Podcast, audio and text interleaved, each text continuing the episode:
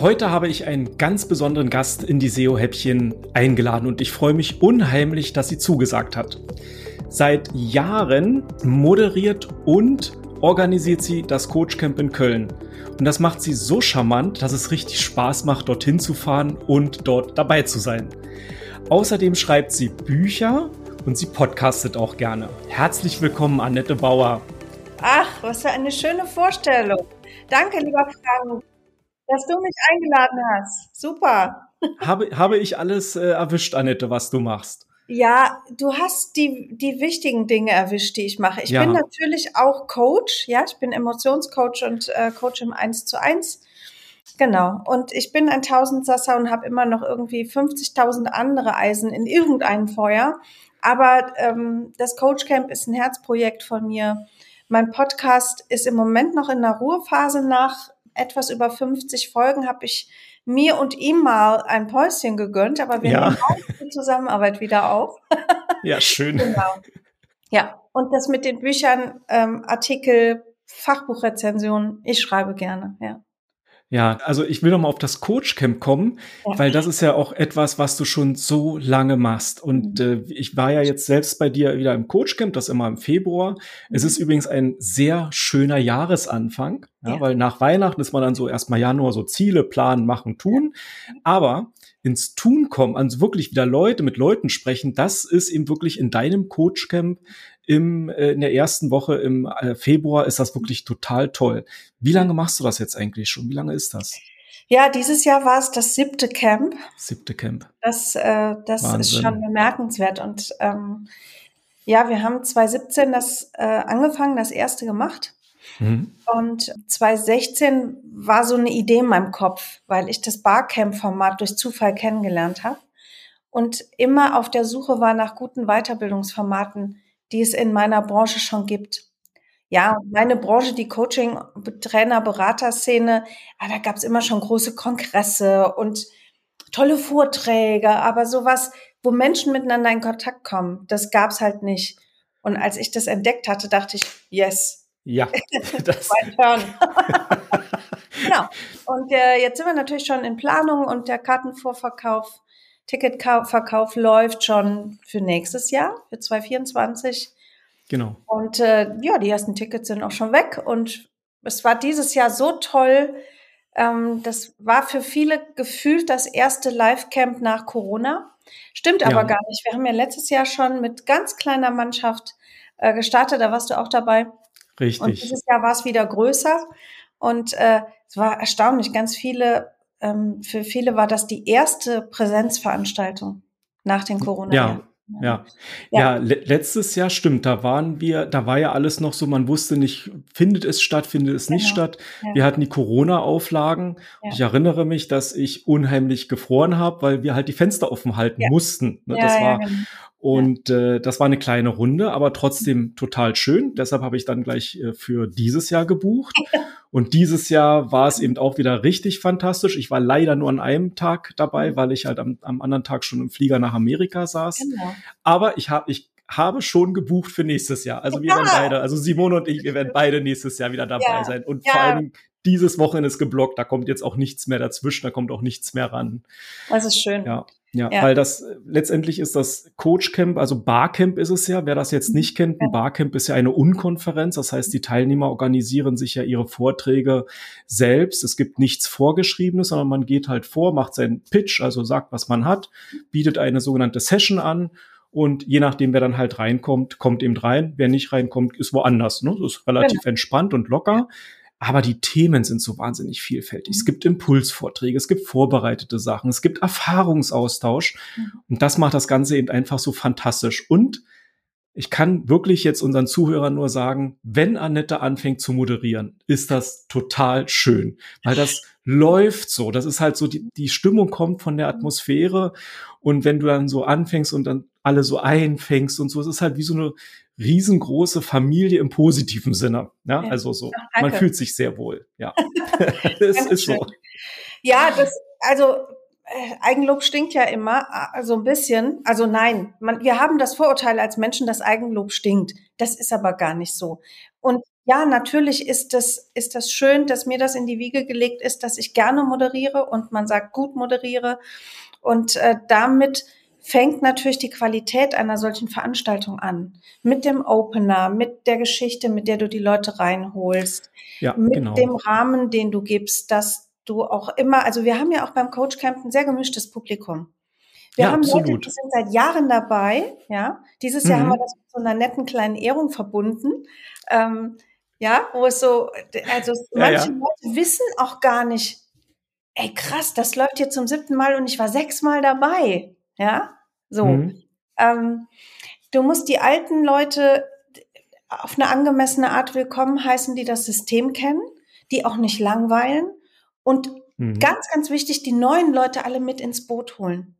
Ja. Die sich zu, auf so ein Format wagen, die das irgendwo gehört haben oder jemand hat gesagt, das ist so toll, du musst da mitgehen, ja.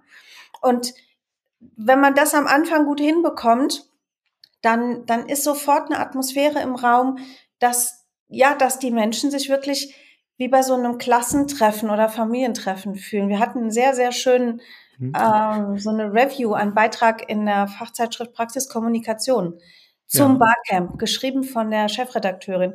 Und die, die Headline ist, äh, es ist wie auf einem Klassentreffen. Das ja. ist natürlich schön, ne? wenn das auch in der Presse dann ankommt. Ja. Ja, es ist aber auch wirklich eine sehr spezielle Atmosphäre und man kann eben auch so zwischendurch einfach mit den Leuten reden. Und das eigentlich Interessante ist ja, dass wirklich so vielschichtig die ganzen Sachen dort auf dem Coachcamp sind. Ja, also da sind Leute dabei, die sind absolute Profis auf ihrem Gebiet, also wirklich richtig Profis. Aber auf einem anderen Gebiet sagen die, nie gehört, weiß ich gar nicht, was das ist. Und ja. das finde ich halt so schön, dass man untergleichen ist. Jeder ist ja auch Experte auf seinem Spezialgebiet, ja. aber wenn man sich öffnet und wenn man das heranlässt, dann kann man so viel Informationen ja auch bekommen und aufnehmen und sagen, hey, das ist toll, das ist toll und hier lerne ich wieder neue Leute kennen. Das ist ja. total schön. Also das Barcamp ist dann halt schon richtig toll. Deshalb mein Aufruf an alle, die uns hören oder sehen oder hören und sehen, Barcamp, Coachcamp in Köln, nächstes Jahr im Februar findet es wieder statt. Ja. Aber Annette, ich wollte ja nicht nur über das Coachcamp mit dir sprechen. Ich wollte ich? noch mal ein bisschen, ich wollte noch mal einfach ein bisschen über dein, über dein äh, Coaching, über das, was du im Coaching machst, dieses emotionale Emotionscoach. Mhm. Dass du mir vielleicht darüber noch ein bisschen erzählst. Ich finde das spannend, aber ich bin da jetzt nicht so tief, wie gesagt, ja, so tief drin. total und, äh, gerne. Ne? Ja. Da, da, da sprühe ich immer über und dann muss ich mich auch immer fokussieren, dass ich nicht so, so ausufernd bin. ähm, ich erkläre es dir mal, wie ich es auch oft ähm, Kundinnen, Klientinnen ähm, erkläre, die zum ersten Mal ins Coaching kommen. Ja, absolut, ja, ja. So, wenn du dir vorstellst, dass das, ich halte es mal so, unser ja. Gehirn ist, ja, ja, dann ist hier vorne der präfrontale Kortex. So, ich sag mal, hinter der Stirn sitzt das Denken. Ja, das ist alles, was wir bewusst machen. Die mhm. bewussten Abläufe, alles, worüber wir ja nachdenken können. Ich kann mein Mäppchen nehmen sagen, nehme ich jetzt den blauen oder nehme ich den roten Stift? So, das macht mein mhm. präfrontaler Kortex. Im Inneren liegt das Emotionszentrum. Da ist die mhm. Amygdala, da ist der Mandelkern. Dort sind unsere emotionalen Vertratungen, ja. Und diese beiden, die hängen quasi an einer Batterie. Ja, hier hinten, mhm. hier ist der Hirnstamm, da ist alles Alte, da sind die automatischen Dinge mit drin. So. Wenn das hier gut arbeitet, dann ist hier Ausgleich.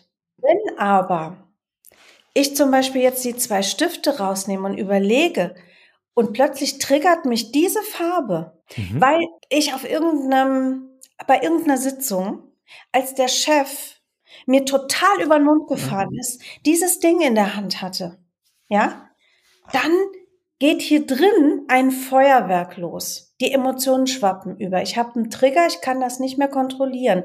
Und zack, zieht die Amygdala, das Emotionszentrum, sämtliche Energie und ich kann gar nicht mehr klar denken. So, das ist erstmal so, was passiert eigentlich, wenn Emotionen überschwappen? So nenne ich das erstmal, ne?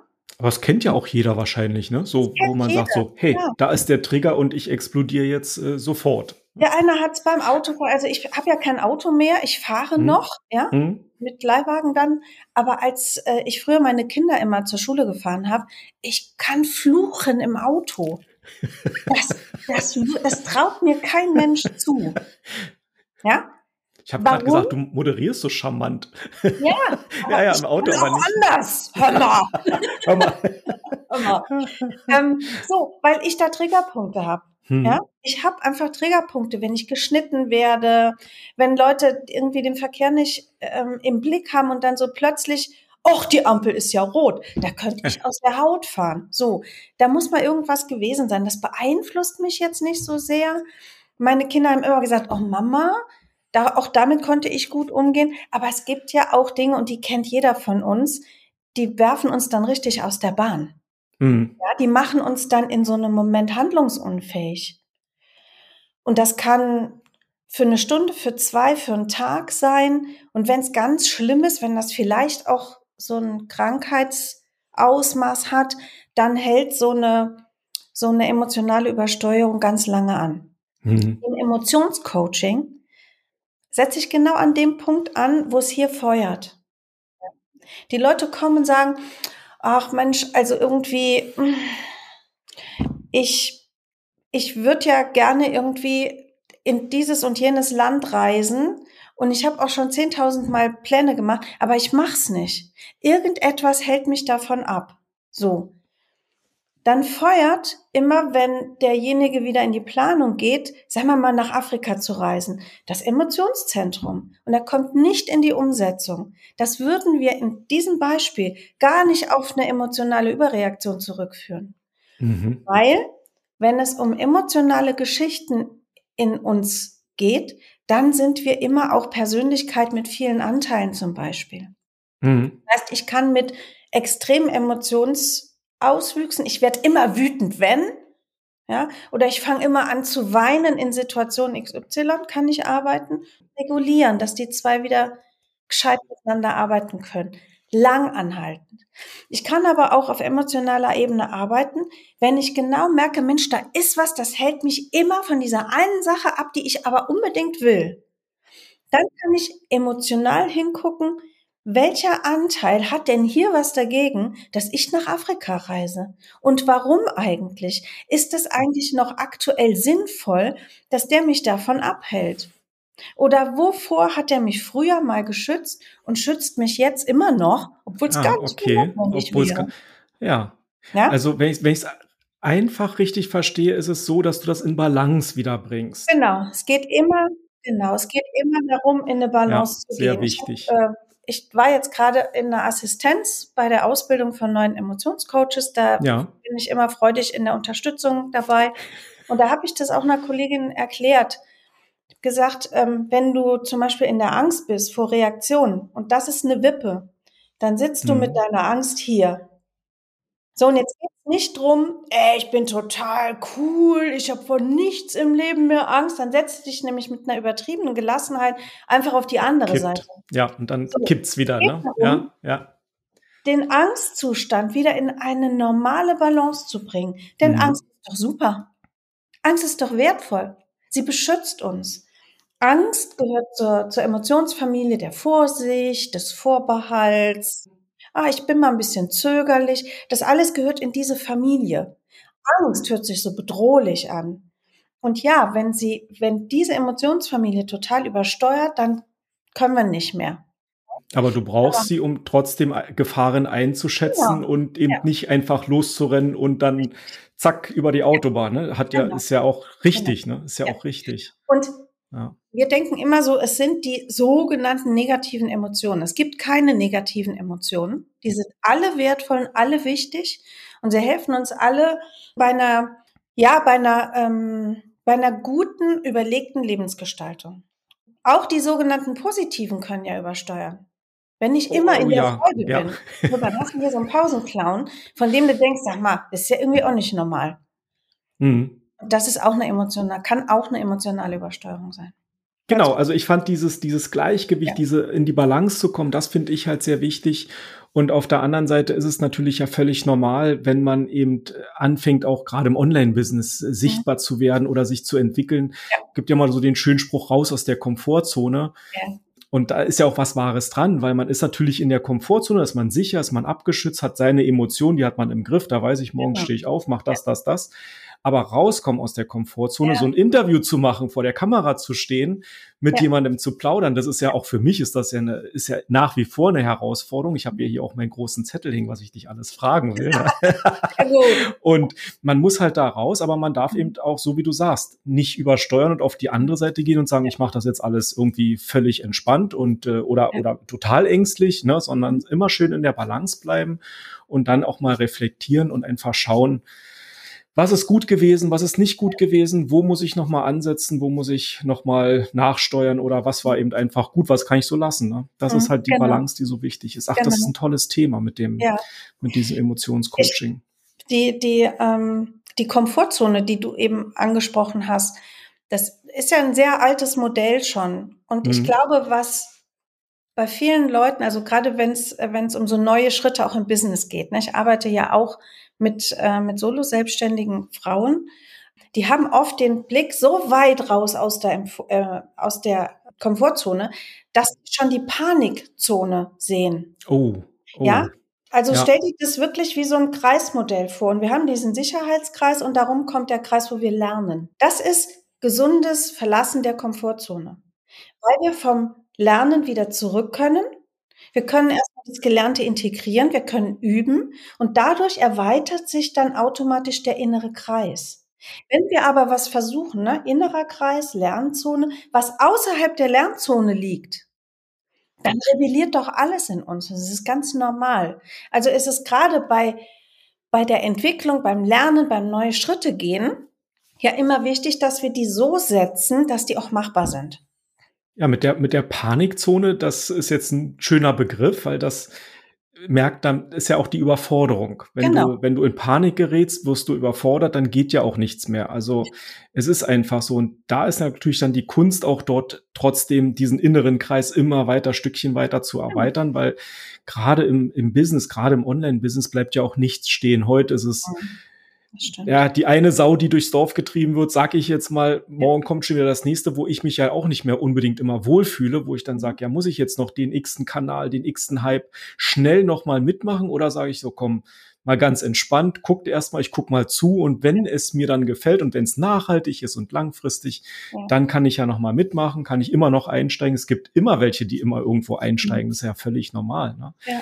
Aber ja. dass man eben nicht in Panik verfällt und nicht so völlig kopflos durch die Gegend rennt, um einfach irgendetwas dann zu machen. Ne? Ja, mhm. ja, oder sich halt einfach dann auch mal an der einen oder anderen Stelle an einen Experten, eine Expertin wendet. Ja, mhm. also das kann das kann sein, wenn ich mich jetzt mit zum Beispiel mit Einsatz von KI ähm, auseinandersetze für mein Business und merke so, oh, pff, da habe ich aber Respekt vor.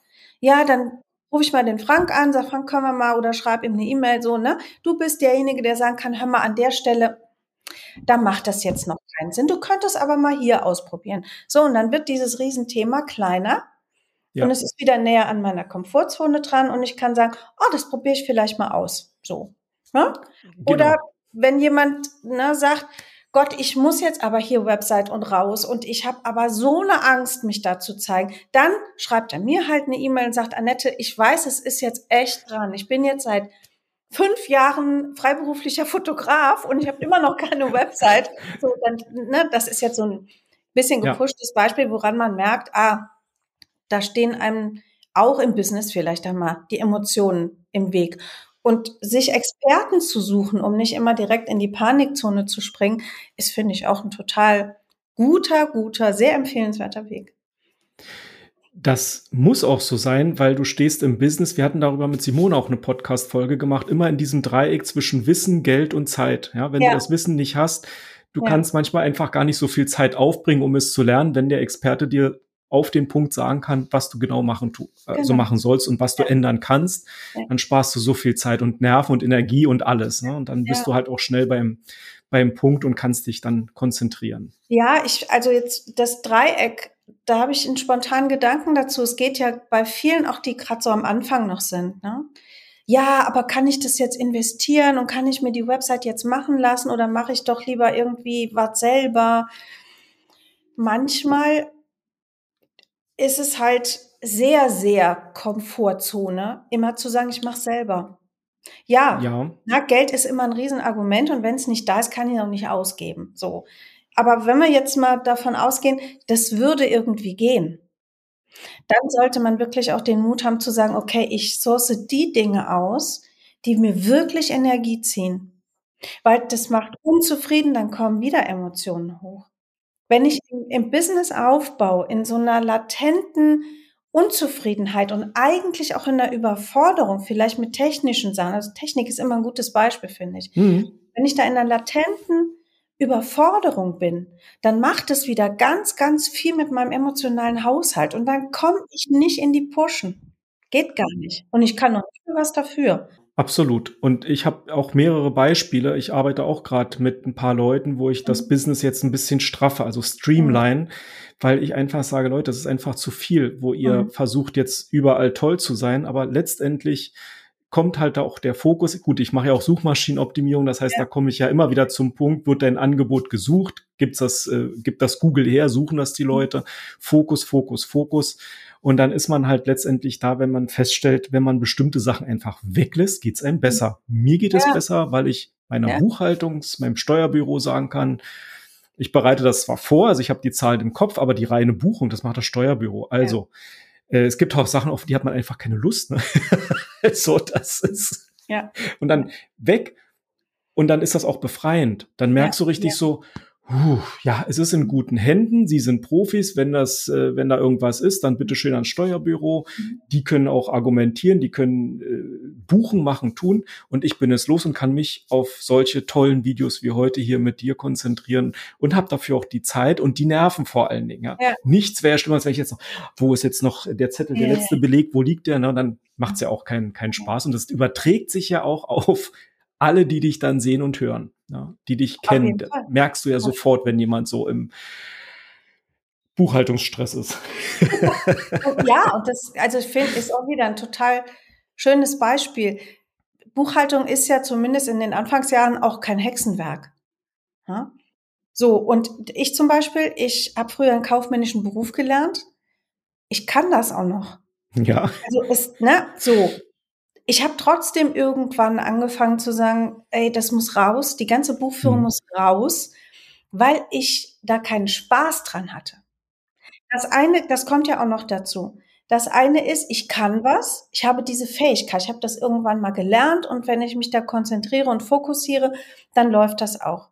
Aber wenn mir bei etwas, was ich kann, der Spaß fehlt, also da sind wir wieder auf so einer Achse, ja. die man in Balance bringen darf. Ähm, ich muss immer ein angemessenes Maß an Interesse an der Aufgabe noch aufbringen können. Und wenn ich das nicht habe, weg damit. Das ist die, das ist in dem, in dem Dreieck Geldzeit, Geldzeit und Wissen halt noch die vierte Ebene, ob es überhaupt Spaß macht, ob ich das überhaupt genau. will. Das ist ja. so eine Metaebene, die sich eigentlich durch ja. alles durchzieht dann. Ne? Ja. ja. ja. Wann erscheint dein nächstes Buch, liebe Annette? Wenn ich das wüsste. Na, ich, ähm, das letzte Jahr, die letzten, also eigentlich die letzten zwei Jahre waren für mich ähm, nochmal sehr, sehr spannend auf einer anderen Ebene. Ich äh, war immer Selbstständige, die auch noch ein angestelltes Standbein hatte.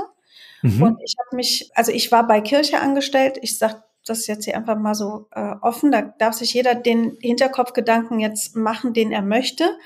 Mhm. Meine Entscheidung war im Jahr 2019, dass ich gesagt habe, ich kann in diesem System nicht mehr arbeiten.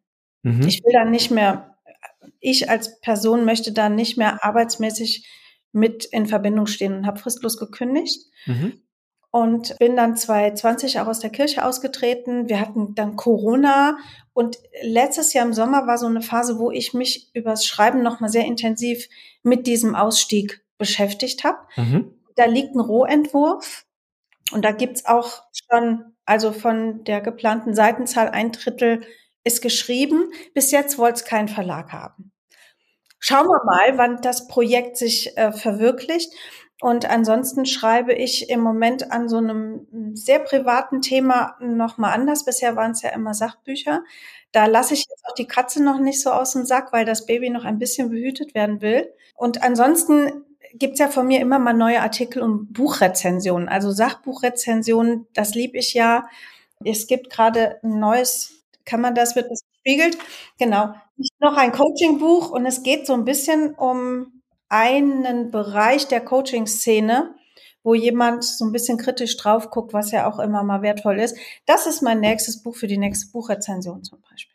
Aha, also hat mich mein Gefühl nicht getrügt, dass bei dir natürlich selbstverständlich wieder etwas in Arbeit ist. Also ja ein Buch oder zwei Bücher ja. und die Rezension, ja, sehr spannend. Ja. Wo kann man die Rezension dann finden bei dir? Auf der Webseite, ne? Sind die? Ähm, nee, die, äh, die erscheinen in der Tat print. Ach, ähm, okay, dann muss ich umdenken. Genau, in der Zeitschrift Praxis Kommunikation. Ah, okay. Ähm, ja, ich bin, ich bin da echt halt eine ehemalige Buchhändlerin. Ich lese kein Buch auf irgendeinem elektronischen Gerät. Ich brauche die Haptik, ich brauche den Geruch, das dann docke ich emotional an. Ja, wir sind ja wir, unsere Emotionen sind ja auch mit unseren Sinnen verbunden. Und ich habe das versucht vor Jahren und habe das für mich einfach, äh, ich lese noch nicht mal gerne Artikel online. Also es kann passieren, dass ich in der Recherche zu einem Thema Online-Artikel ausdrucke. Herrlich. Äh, okay, so, dann dann genau. muss ich mal raus aus meiner Komfortzone und mal wieder in die Bücherei gehen. Was ich jetzt übrigens ja. machen werde, ja. weil wir halt bald unterwegs sein werden und ich muss noch ein bisschen Literatur mitnehmen, also quasi Reisebücher, wo die Reise hingeht. Und äh, ja, da werde ich wieder ja. mal Papier in der Hand haben. Annette, sehr, sehr spannend. Man findet aber genügend Informationen auf deiner Webseite. Wie heißt die genau? www.annette-bauer.com. .com, genau. Es war genau. nämlich nicht .de, .com. Genau, Perfekt. Genau. .com. .de ist eine, ich weiß nicht, irgendwie macht die was mit, mit Rücken und so. Also gibt's auch. Okay, ist aber, aber zu unterscheiden und gar kein Problem. Also Annette Bauer.com. Genau. Ich stelle das ja. auch auf jeden Fall hier in die Shownotes noch mit rein. Ja. Und dann äh, haben wir dort auch die ganzen Kontakte nochmal. Genau. Annette, ich habe noch eine letzte Frage. Ja. Eine letzte Frage habe ich noch. Die hast du mir, glaube ich, auch beim letzten Mal gestellt. Welche drei Bücher liest du im Moment? Ähm, ja. Ich, darf ich einmal um meinen Schreibtisch? ja, klar. das darfst du selbstverständlich. So, das, also ich mag diese Frage wirklich gerne. Also, erster Blick ist schon erfolgreich. Nicht noch ein Coachbuch, ja. Genau. Dann lese ich Ewald Ahrens Die, Die Liebe, Liebe, an miesen Tagen. An miesen Tagen. Aha. Ewald Ahrens ist ein deutscher Autor, ähm, aus, also lebt in Süddeutschland. Den liebe und schätze ich sehr, weil er das Menschsein in seinen Romanen so wunderbar mhm. verpackt mit ganz vielen Facetten. Genau, und da arbeite ich an einer Rezension über sein Werk. Oh, so, wow. Mach ich auch mal. Und dann lese ich seit Monaten Glennon Doyle. Ungezähmt. Ungezähmt. Aha. Die Geschichte einer Frau, die sich aus inneren Fesseln löst, damit das Leben auch angreifbar macht, sich in ihrer Emotionalität angreifbar macht. Und das sind ganz, es sind so ganz kurze Kapitel und die bewegen mich oft so sehr und bringen mich in ein Nachdenken, dass ich da immer nur zwei, drei von lesen kann und dann lege ich es weg und dann darf es durchs System gehen und dann lese ich irgendwann weiter. Ja, ganz, ganz empfehlenswert. Ja. Spannende Bücher.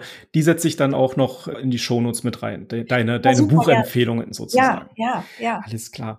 Annette, ich glaube, wir haben heute die SEO-Häppchen auch richtig schön ausgedehnt, aber es war sehr, sehr spannend mit dir. Vielen, vielen Dank, dass ich dich interviewen konnte und dass du so schön das alles mal erzählt hast und so schön rund äh, vor allen Dingen auch ja, rübergebracht hast, dein Thema. Vielen, ja. vielen Dank, Annette. Ich danke dir, dass ich drüber erzählen durfte, weil die Welt der Emotionen ist vielfältig, ist bunt, ist wunderschön. Und es ist gut, wenn wir dahin kommen, dass sie uns nicht mehr so eine Angst machen. Ja, auf jeden Fall. Das war ein tolles Schlusswort. Und wenn dir unser Podcast gefallen hat, dann lass gerne einen Daumen hoch da, setz uns ein Herzchen oder schreib uns einfach eine E-Mail. Wir freuen uns darüber sehr. Und damit sage ich für heute bis zum nächsten Mal Tschüss und auf Wiedersehen. Tschüss.